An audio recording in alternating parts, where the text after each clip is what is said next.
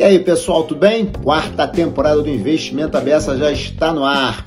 Vamos falar bastante sobre economia, investimentos, óbvio, geopolítica. O mundo passa por um momento conturbado e a gente está presente nessa discussão, hein? Aguardo vocês. Abraço! Alô, bom dia, boa tarde, boa noite. Esse programa é gravado. Hoje eu estou com meu grande amigo e professor William Eide. Tudo bem, William? Tudo bom, Hudson? Prazer estar aqui com você na HB é, Escola de Negócios. É, eu acho isso um sucesso incrível. Parabéns. Um prazer estar aqui. Ah, eu que agradeço e agradeço muito, muito né? A William mora em Portugal hoje em dia, ele vai se apresentar melhor, dizer só que eu estou com uma grande saudade, é um grande amigo, tá? William, por favor, se apresenta um pouco para o pessoal conhecer um pouco quem é o William Eide. Bom, é, eu sou professor da FGV, professor titular, é, na FGV também eu coordeno o Centro de Estudos em Finanças. Ah, e eu fiz graduação, mestrado, doutorado na FGV. A maior parte do meu doutorado foi desenvolvido em Paris, na HEC, Haute Etudes Comerciais. Foi lá que eu desenvolvi a minha tese já há muitos anos, acho que há uns 25 anos. É, no centro de estudos, nós temos alguns produtos que o público em geral conhece. Nós fazemos o Guia FGV de Fundos, o antigo Guia Exame de Fundos, desde 2000. Fazemos o Valor Mil do Jornal Valor Econômico, desde 2001. Fazemos o Valor Previdência também já há alguns anos. Fazemos o Anuário da Indústria de Fundos há uns 12 anos.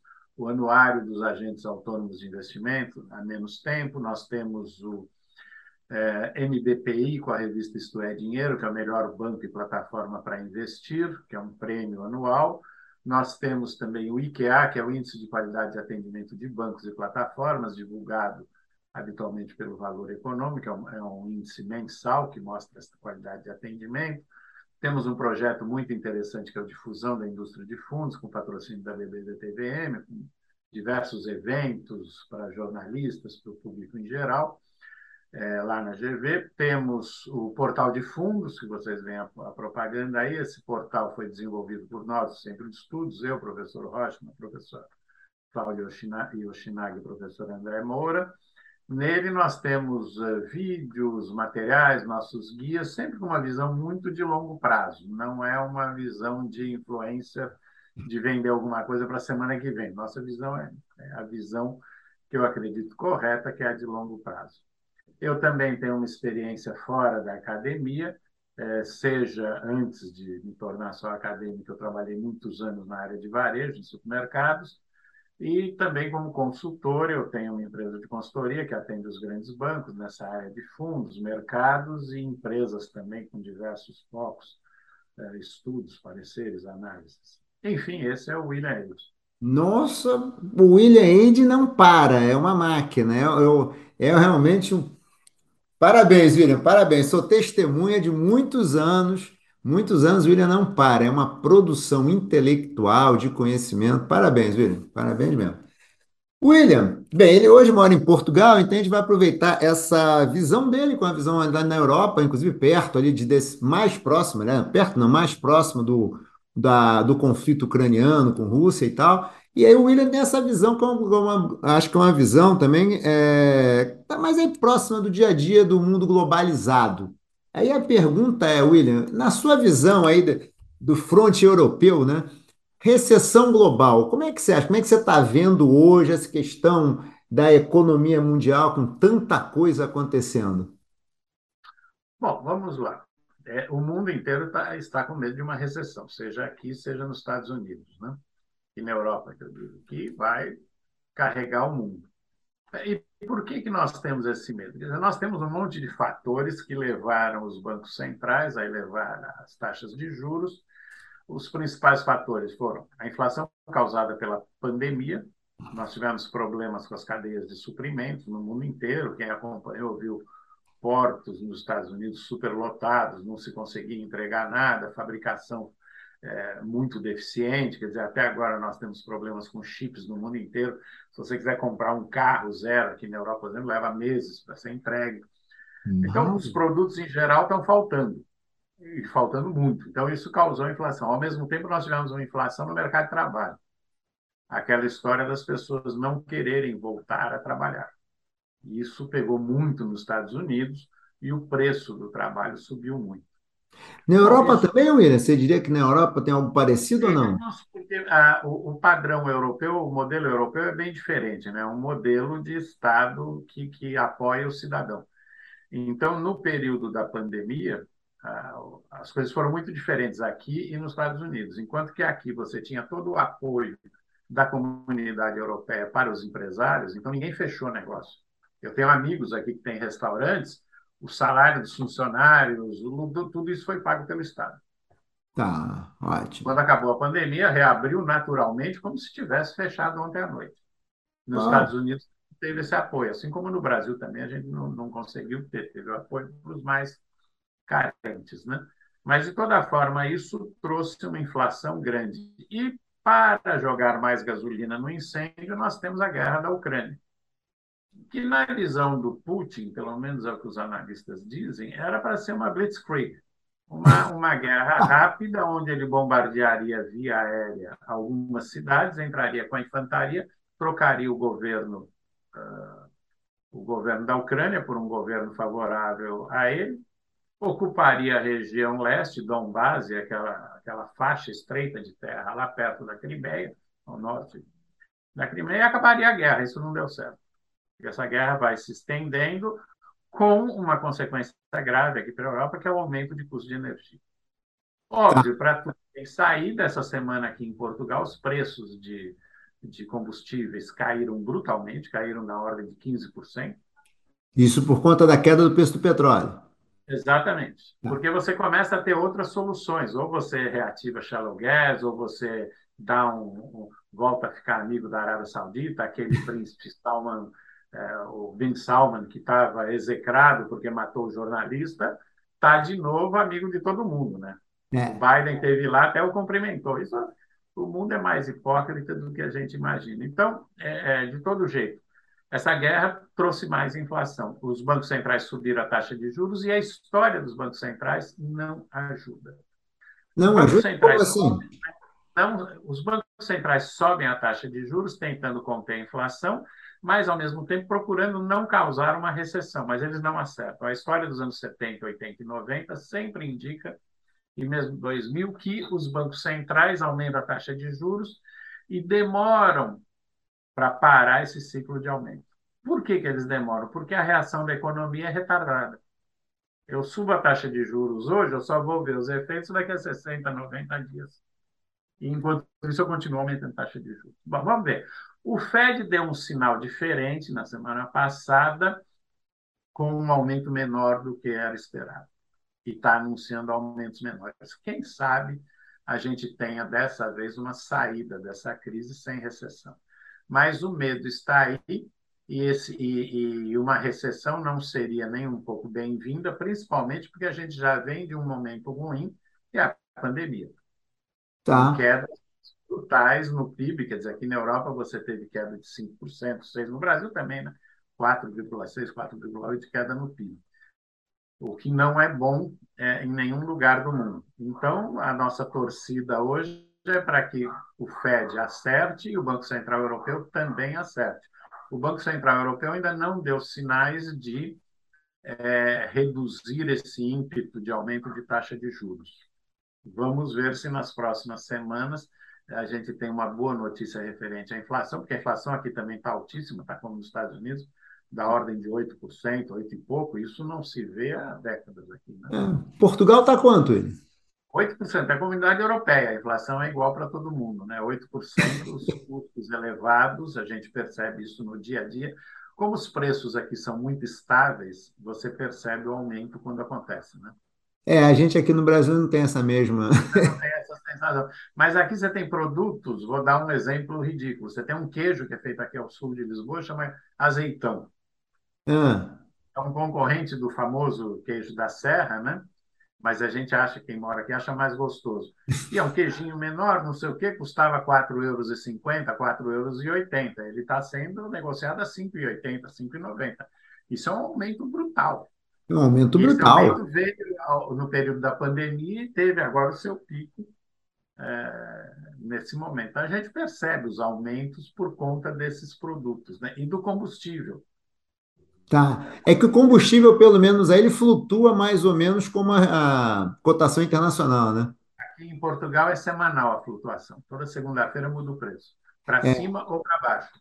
É, aqui no Brasil, assim, é, aqui a gente não sabe exatamente qual é a periodicidade, mas tá, tá- dá muita confusão no Brasil aumentar preço. Quando cai é impressionante, ninguém reclama quando cai, mas quando sobe fica uma gritaria Mas aqui não, não há muita essa discussão, não. O, o estabelecido é que toda semana muda o preço de acordo com o preço do mercado internacional.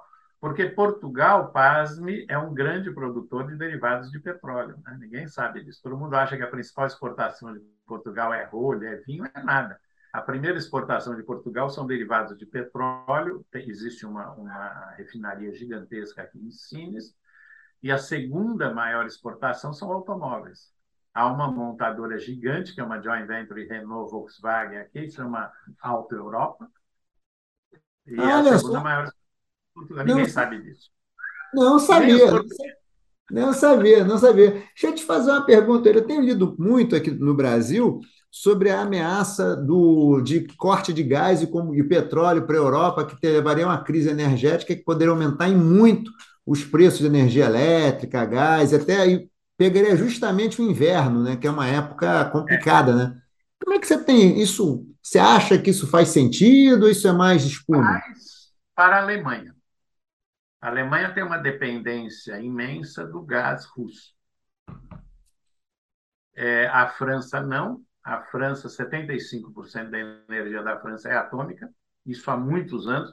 Eu morei na França, como eu comentei aí, eu fiz parte do meu doutorado lá há 30 anos, no começo dos anos 90, e já era esse percentual, 75% de energia atômica, sem nenhum acidente, né? Tanto que hoje no mundo está se discutindo, China, França, Japão, Estados Unidos, a construção de mini usinas nucleares. Olha só, hein? Mas é, elas funcionam muito melhor do que a eólicas. A eólica, se você não tiver vento, não tem energia. Solar também, né? De noite você não tem energia. Tem todos esses problemas. A, a nuclear está lá. Então, para a França não é um problema, para a Espanha e Portugal também não, porque o gás vem do, e para a Itália também, em grande parte, vem do norte da África. Mas Tá. também está se discutindo essa dependência. É como a discussão de supply chain durante a pandemia. Quer dizer, vale a pena eu ficar dependendo de um fornecedor porque o custo é mais barato ou é melhor desenvolver uma solução local a custo maior com menor risco? Essa é uma discussão hoje presente no mundo inteiro. Aí você você vê, o acha. próprio Brasil teve problemas com fertilizantes, né? que nós dependemos do fertilizante russo, e se você olhar o noticiário, o volume de importações, é, é, o volume financeiro do Brasil para da o volume de exportações da Rússia para o Brasil dobrou, em grande parte por causa do fertilizante. E, Tá. e todo esse movimento do governo brasileiro de ficar próximo da Rússia é por causa dessa dependência. É, não, país exportador de commodities, né?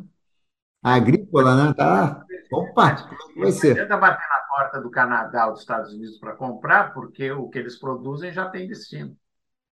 Sim, É, um- é o que você falou, né? O mundo tem a seu, o mundo tem sua dose de hipocrisia, né? Faz parte, né? é, Faz parte, faz parte, faz parte.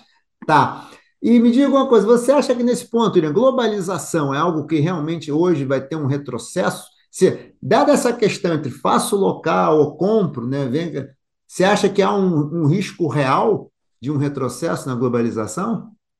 Olha, esse retrocesso começou antes, né? É, seja com Trump, com a, com a ideia de bilater, bila- bilateralismo dele, não mais multilateralismo, é, se aprofunda com esses movimentos nacionalistas. Eu confesso que há 30 anos atrás eu olhava o futuro e falava assim, pô, esse negócio de nacionalismo vai acabar. Acabou nada, né?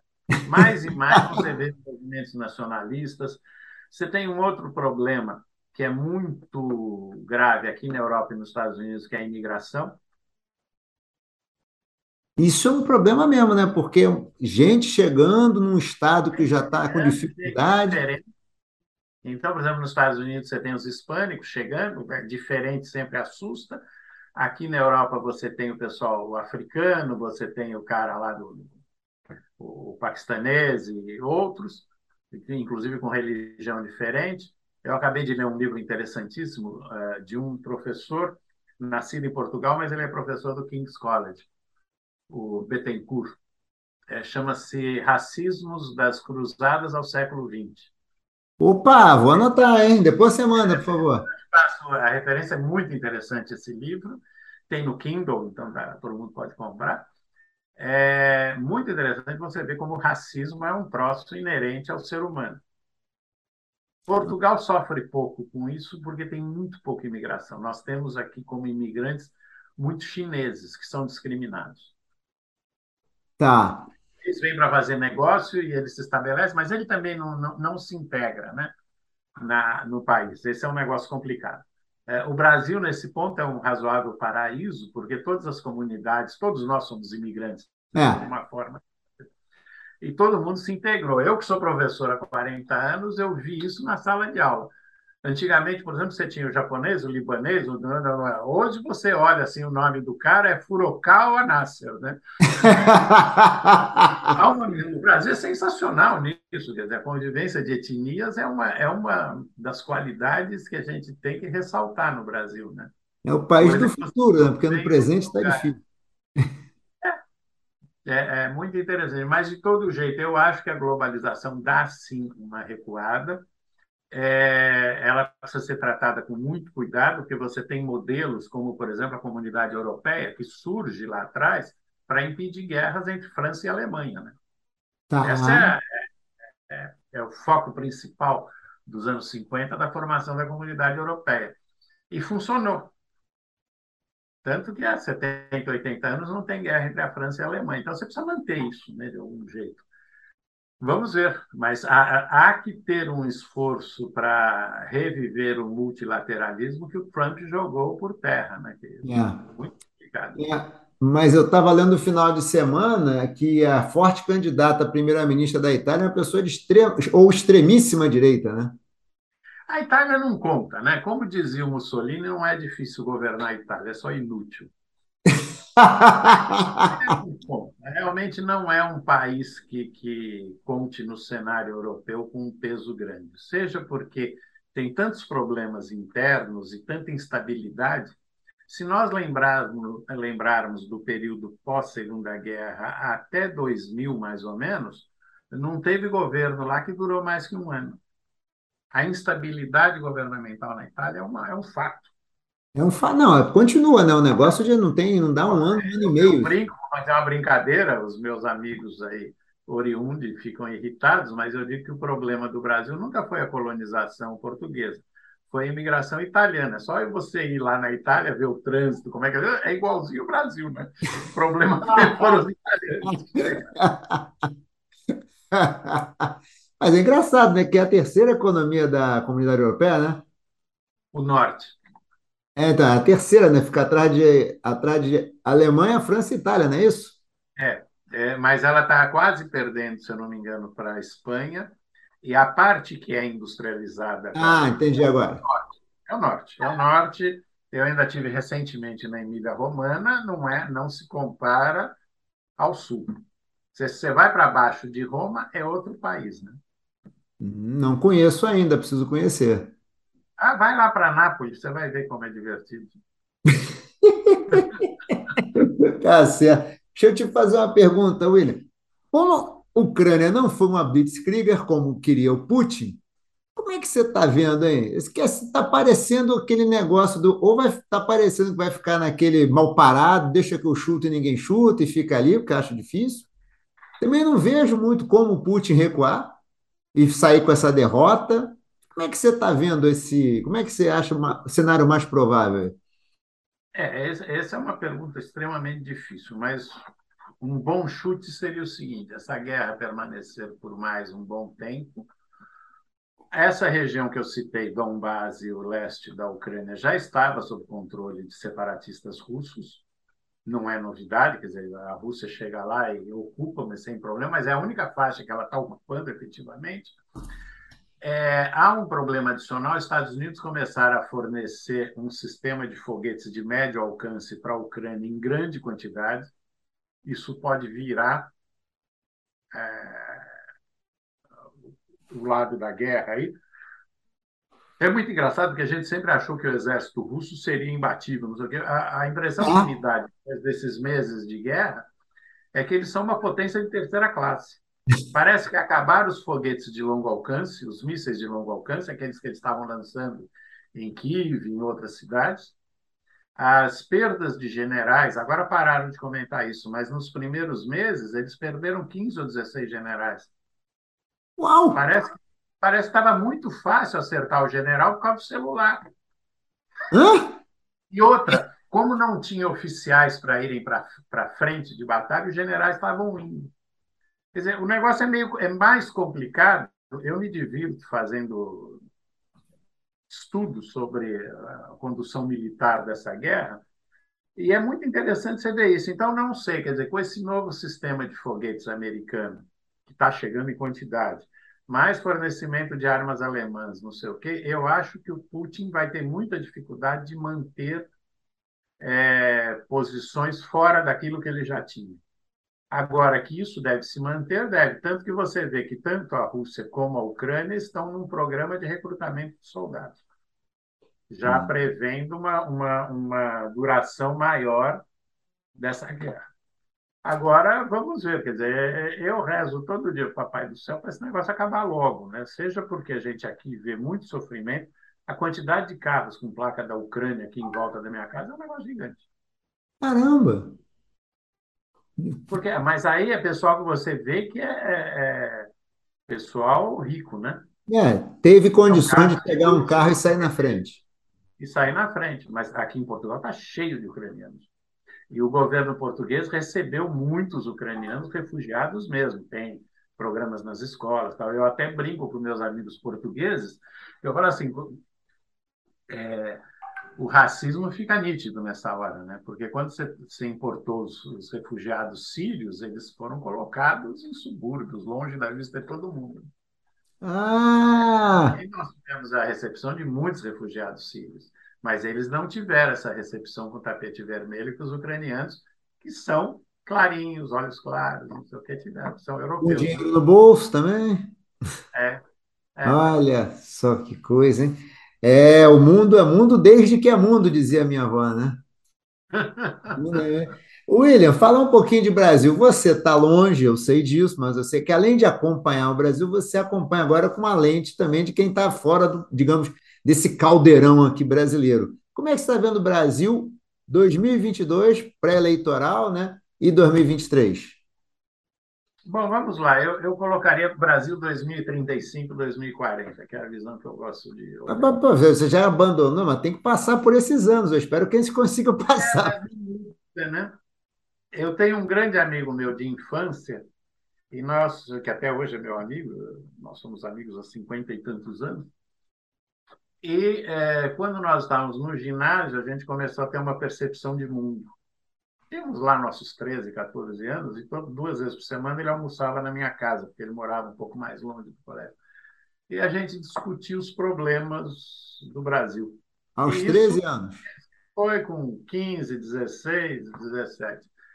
E hoje eu falo para ele, os problemas que nós discutimos há 50 e tantos anos são os mesmos, agravados. Se você pensar um pouco, o que, que o Brasil teria que fazer? Número um, educar o povo, né? mas educar mesmo. Fazer um programa de educação. Eu tenho uma prima que foi secretária de Educação do Estado de São Paulo durante um ano. Ela era uma interina, mas ficou um ano. E ela falava o seguinte: eu não consigo que o dinheiro chegue na sala de aula. Isso é, para treinar o professor. Pra... Não. O próprio ex-governador, o João Dória, quando eu tive no Brasil em maio, ele estava com uma propaganda assim: reformei 500 escolas. Reformar a escola é fácil. Né? Contratos pedreiros, põe pinta, põe parede, não sei o quê. Educar o professor é difícil. Se você olha os testes PISA do Brasil, esses testes globais, nós estamos 60 lugar. Isso aí. Sendo que nós achamos que somos a nona ou décima economia do mundo. Quer dizer, isso é uma vergonha. Nós tínhamos que investir nisso. Na hora que você investe em educação, você melhora todo o resto, inclusive a corrupção, que no Brasil é endêmica. Né? A gente vê a corrupção como é endêmica no Brasil quando mora fora.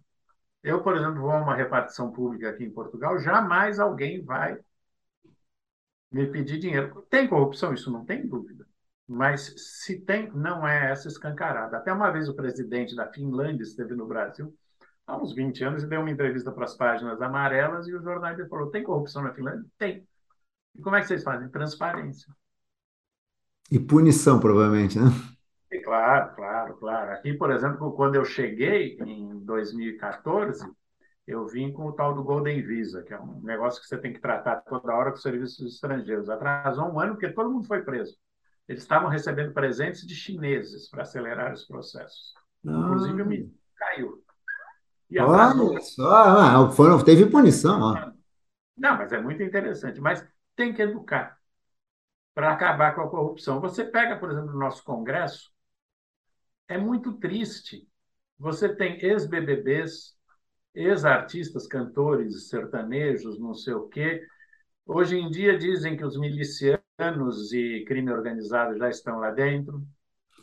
Se você olhar no Rio de Janeiro, a Câmara de Vereadores e a Assembleia Legislativa. Não, mas não vou nem falar de Câmara de Vereadores, Wilson. Isso, isso é um horror, sempre foi, né?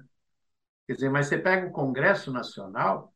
Uma vez eu perguntei para um, uma pessoa que trabalha lá dentro, é de uma organização grande, quantos daqueles 500 deputados e senadores ele achava que tinha uma visão de futuro do Brasil? Ele falou 20 no máximo. Isso tem uns 10 anos. Eu ainda fui almoçar com ele recentemente, ele falou piorou muito. Quer dizer, 10 nós temos, é, nós temos um, um, um conjunto de coisas que só a educação pode melhorar.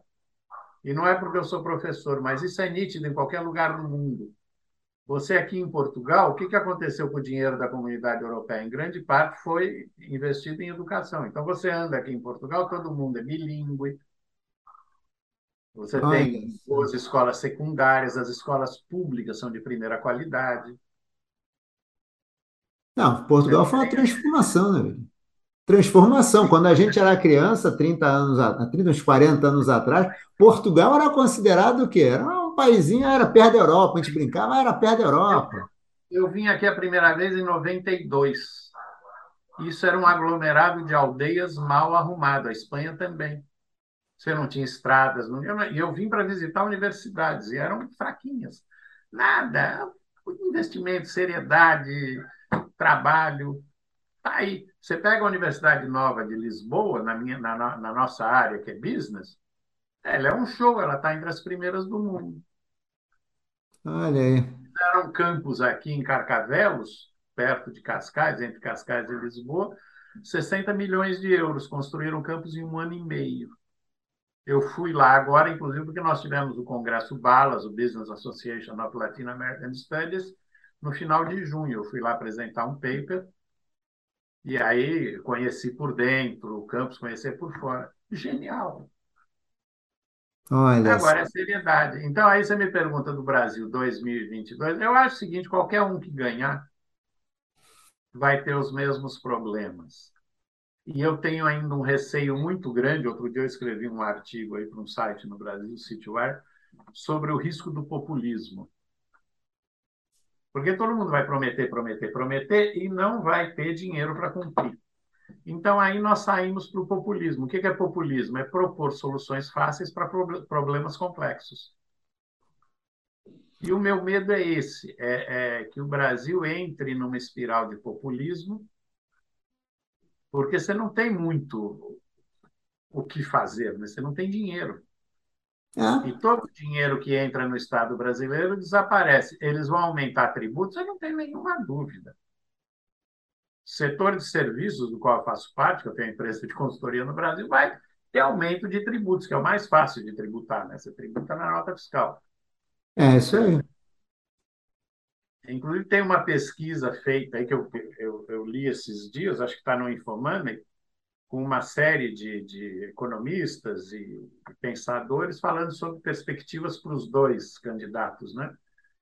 E colocando que o Lula, por exemplo, deve tributar grandes fortunas, dividendos, os dividendos não são tributados no Brasil. Mas eu diria o seguinte: é, o Brasil vai continuar nessa toada, não, não, não vai resolver, se é que não vai piorar por conta desse dessa questão de populismo. Você tem uma outra questão que não é combatida no Brasil, que é a criminalidade. Você tem áreas e áreas, você que é carioca sabe melhor do que eu, que não estão sob controle do Estado. Mas não é só no Rio de Janeiro ou São Paulo. Isso você pega a Amazônia, você pega fronteiras, tem áreas e áreas do Brasil onde o Estado não entra. E a gente discute isso. Pega lá no Rio de Janeiro, quer dizer, aquelas comunidades né, que nós chamávamos de. Hoje, William, é, no Rio de Janeiro, as últimas estatísticas falam em pelo menos 60% da população vive em área de confronto. Área que o Estado não aparece. 60%. Onde o gás, a, o gatonete, tudo isso é, é fornecido por milícias e pelo crime organizado, que no fim se confundem. Né? Lógico, é tudo criminoso, no final das contas, tudo criminoso. Havia um grande empresário no Rio de Janeiro, eu não vou citar o nome, ele era muito amigo do meu pai, num almoço em casa, ele comentou que teve um problema com um dos negócios dele numa favela e os favelados ameaçaram eh, destruir essa unidade do negócio dele. É, ele, ao invés de ir à polícia, ligou para um colega de juventude dele, que era o chefe do tráfico na região, fez uma doação para a associação e resolveu o problema.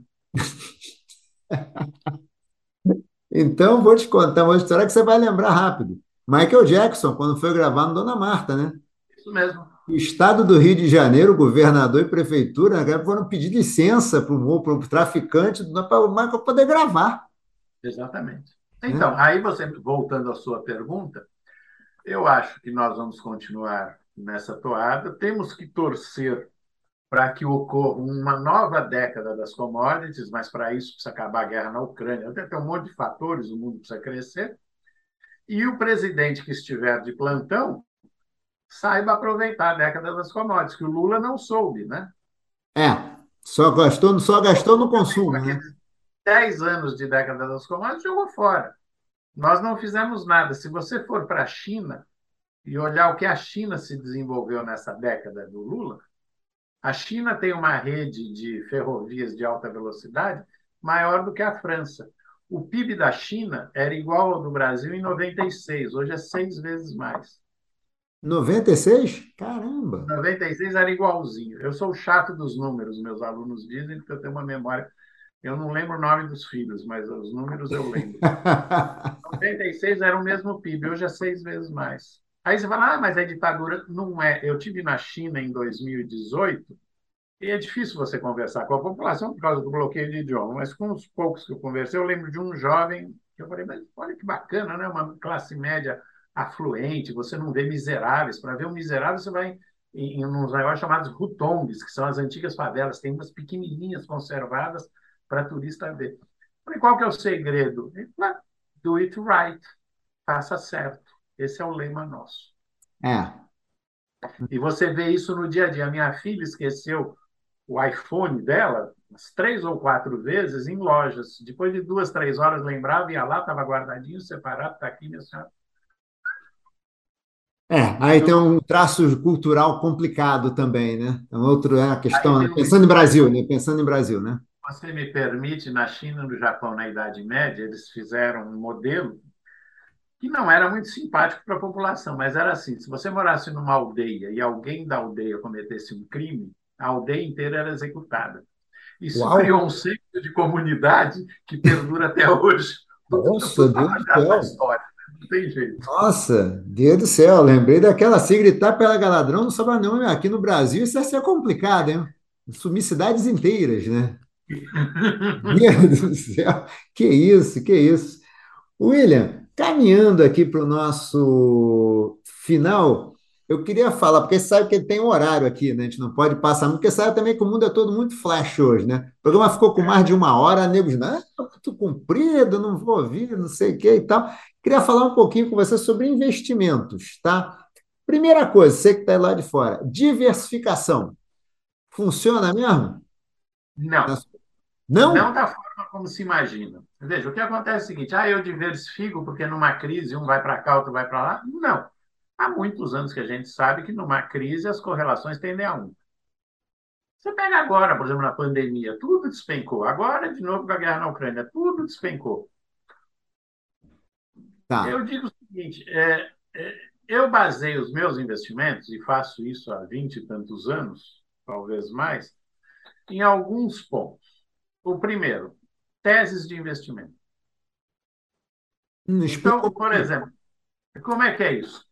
Ah, eu tô, eu, primeiro, eu estou olhando sempre o longo prazo. Eu não, eu não acredito em investimento de curto prazo. Eu não acredito que eu acerte, que eu tenha market time. Não É, acredito. tá, é É folclore, né? muito raro. A gente, pô, eu estudo fundos há 20 e tantos anos. né, Não tem market time. É muito raro alguém que tenha. Então, eu não acredito nisso. Eu olho no longo prazo. Se é para o curto prazo, eu jogo na loteria. Aí não tem problema. Fico torcendo toda semana, tá? Mais negócio. Agora, olhando para o longo prazo, eu acredito em teses de investimento.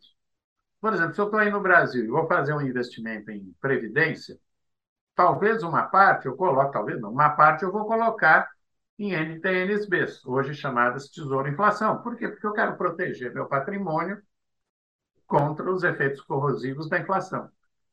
Aqui fora, o que, que eu comprei nos últimos tempos? Um ETF de blockchain.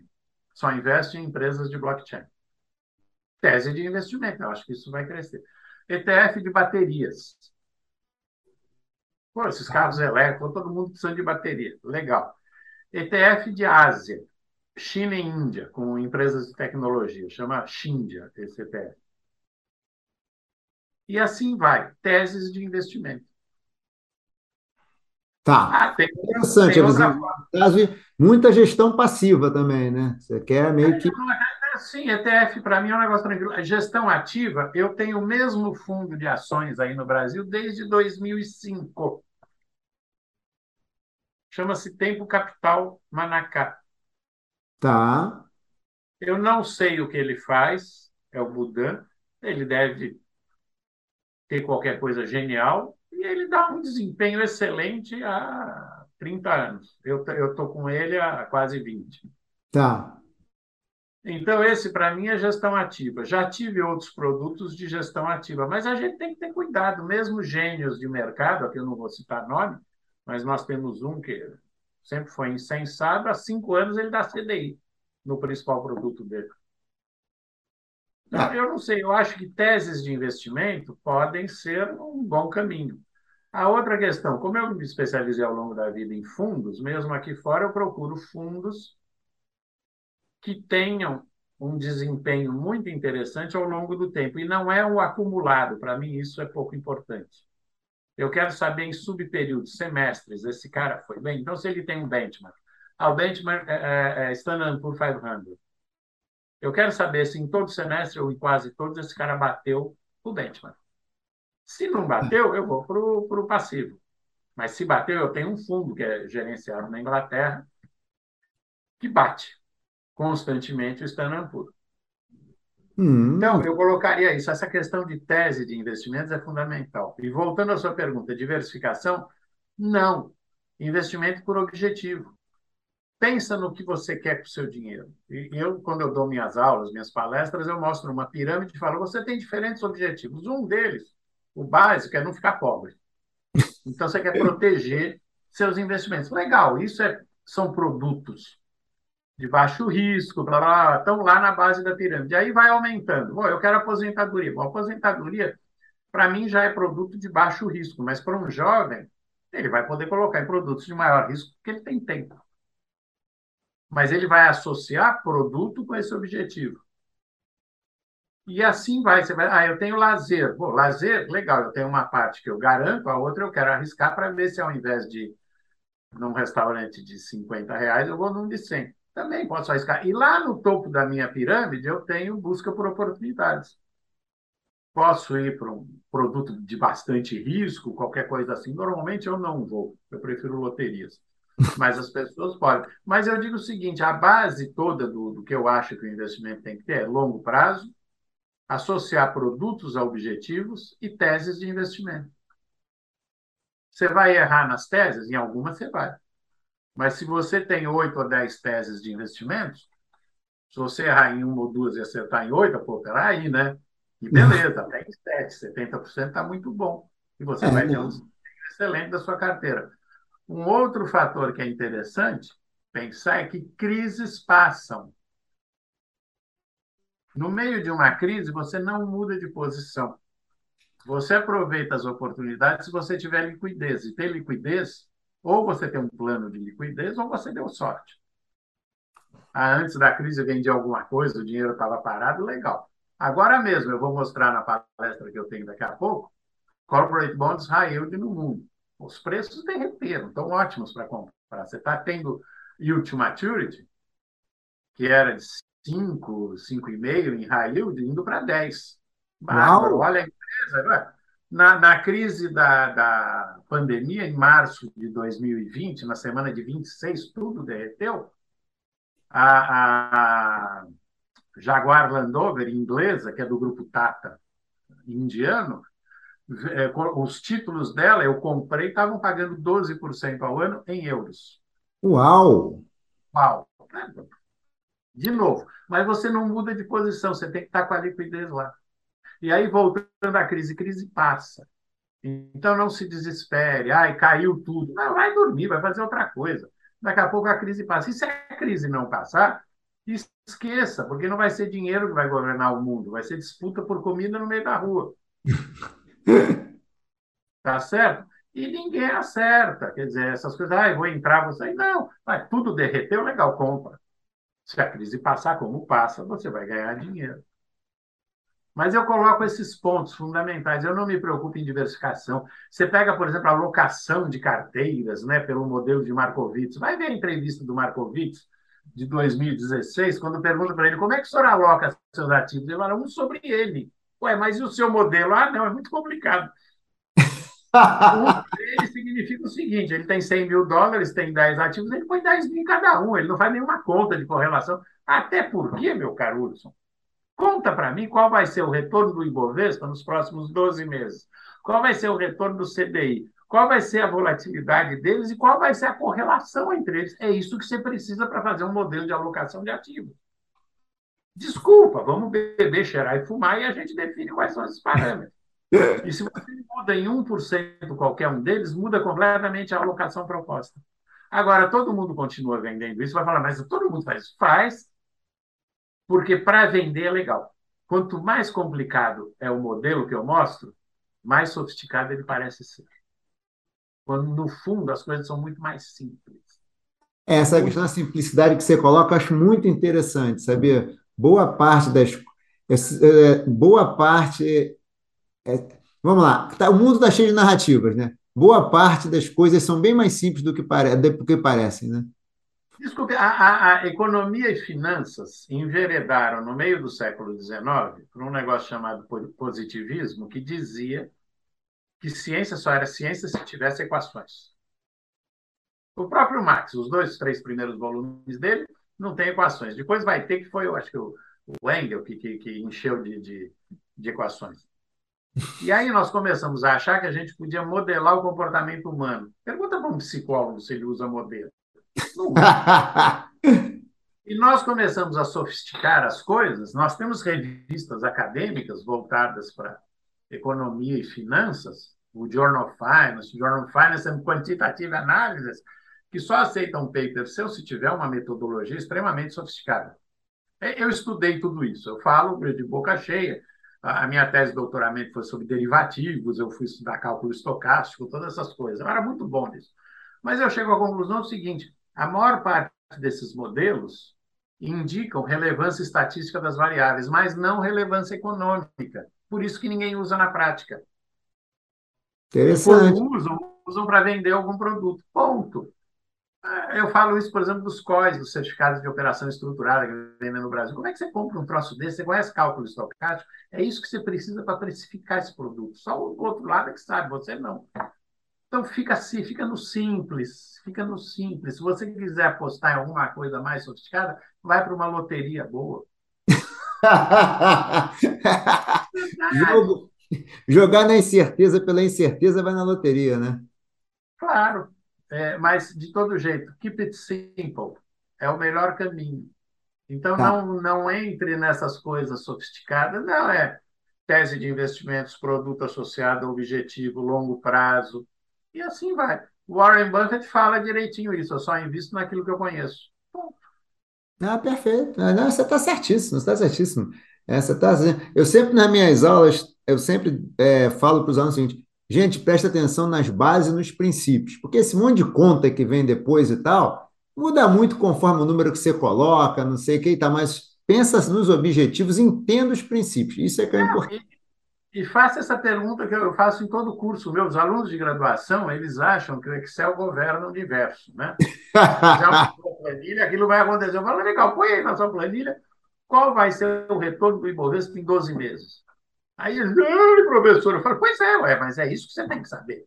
Quando você faz um valuation, que é bárbaro, né? Você projeta os fluxos de caixa por 10 anos da empresa. Mas peraí, você considerou que pode acontecer alguma coisa aí no meio do caminho? Ah, não. Eu falei, pois é, né? O Excel aceita qualquer coisa, mas ele não governa o universo. Você sabe que isso eu sempre lembro desse negócio do valuation, não sei o quê, com Ike Batista, né? Eu sempre falo, mas olha só, a gente fala muito, tá? mas vem cá, um monte de gente no mercado financeiro comprou, os bancos indicaram, fez IPO, um monte de banco, tudo banco grande, não só, ninguém conseguia perceber que aqueles valuations não, não é esquisito, né? O Ricardo Rochman, que é professor junto comigo na GV, na época do Ike, fez uma análise, acho que antes do Ike estourar, é, mostrando que era tudo um castelo de cartas. Né? Ah! O Ike ele soltou um boato na época que ele tinha um mapa que o pai dele, que tinha sido ministro das Minas e Energias, teria dado para ele com todos os minérios do Brasil. É, se ele soltou ou não, não sei, mas ele nunca desmentiu. E ah. aquilo ficou a aura de que o negócio dele, as tais das empresas X lá, seria o máximo, né? Deus do céu. Ah, depois, se o Ricardo tivesse paper aí, pede para ele mandar, por favor. Eu acho que não é um paper. Eu, eu, eu, depois eu te passo o e-mail, você conversa com ele, de repente você faz uma, um papo com ele e vai ser muito interessante. Ah, boa ideia, vou marcar um papo com ele. Ah, mas diga. É, é, todo jeito, a gente não pode acreditar em milagres, né? Eu vejo o noticiário do Brasil toda semana tem uma pirâmide explodindo. É, toda semana tem um golpe explodindo. O brasileiro, nossa, cai muito fácil nisso, né? Ainda essa semana tinha um que o cara pagava 3%, vamos ver, aí subiu. Esse... Eu falo para todos os investidores, todo, todo, todo, mundo participa das minhas palestras. Primeira coisa, vai olhar se o cara está na CVM, entra lá no site da CVM e vê se a empresa dele existe. 99% é caso, esse, esse é o caminho mais simples para você ver que o cara está dando um golpe, mas nem isso as pessoas fazem. Né? É, mas é o que você falou, William, lá no início da conversa, no meio da conversa, educação. Educação. educação. É uma mistura de falta de educação com um, uma, uma certa esperança, não sei se é um país muito pobre, muito desigual, de que dá para ganhar dinheiro rápido sem muito esforço. Eu acho que é o desigual. Esses dias aqui em Portugal havia uma manchete no jornal reclamando que a diferença entre os salários básicos e os topo era de seis vezes. Uau! Nossa, que. Nossa!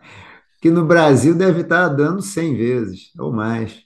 Mais, bem mais. É só você pensar no seguinte: um salário mínimo aí, mil e poucos reais. Um executivo top está ganhando. Top não, um executivo está ganhando 2 milhões. É, é isso aí. Caramba, Deus do céu.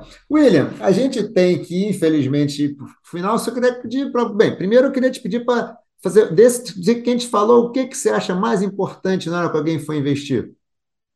Eu acho, como eu disse, para fazer as coisas da forma mais simples, entender muito claramente quais, seu, quais são seus objetivos, associar os produtos a objetivos e não se preocupar com o dia a dia Olha de vez em quando seus investimentos. É claro, a gente muda teses de investimento, as coisas mudam, mas não mudam no dia a dia.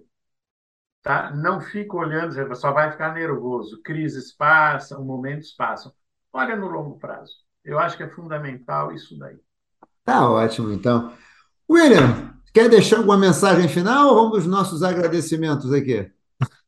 Vamos para. Eu vou agradecer muito o seu convite. Você sabe que a nossa relação, que também já vai aí para duas décadas e meia, três, estamos ficando velhos, sempre foi muito agradável e continua sendo. Obrigado pelo convite, pela oportunidade. E quando vier a Portugal, por favor, né? Os vinhos daqui continuam ótimos. Ah, não, os vinhos, os vinhos são ótimos e encontrá-lo vai ser um prazer. William, também primeiro eu queria te agradecer muito por estar aqui. Acho que a conversa foi muito legal, muito legal mesmo, tá? Super obrigado. Muita saúde para você, família, muito boa sorte. E estando em, indo à Europa, indo a Portugal, vou te ligar sim. Tá Grande bom? abraço, pessoal. Um abraço, então. Aqui, William, um abraço, obrigado. Pessoal, abraço. Vou desligar aqui, a gente se despede daqui a pouco, hein? Abraço. Tchau, tchau, gente.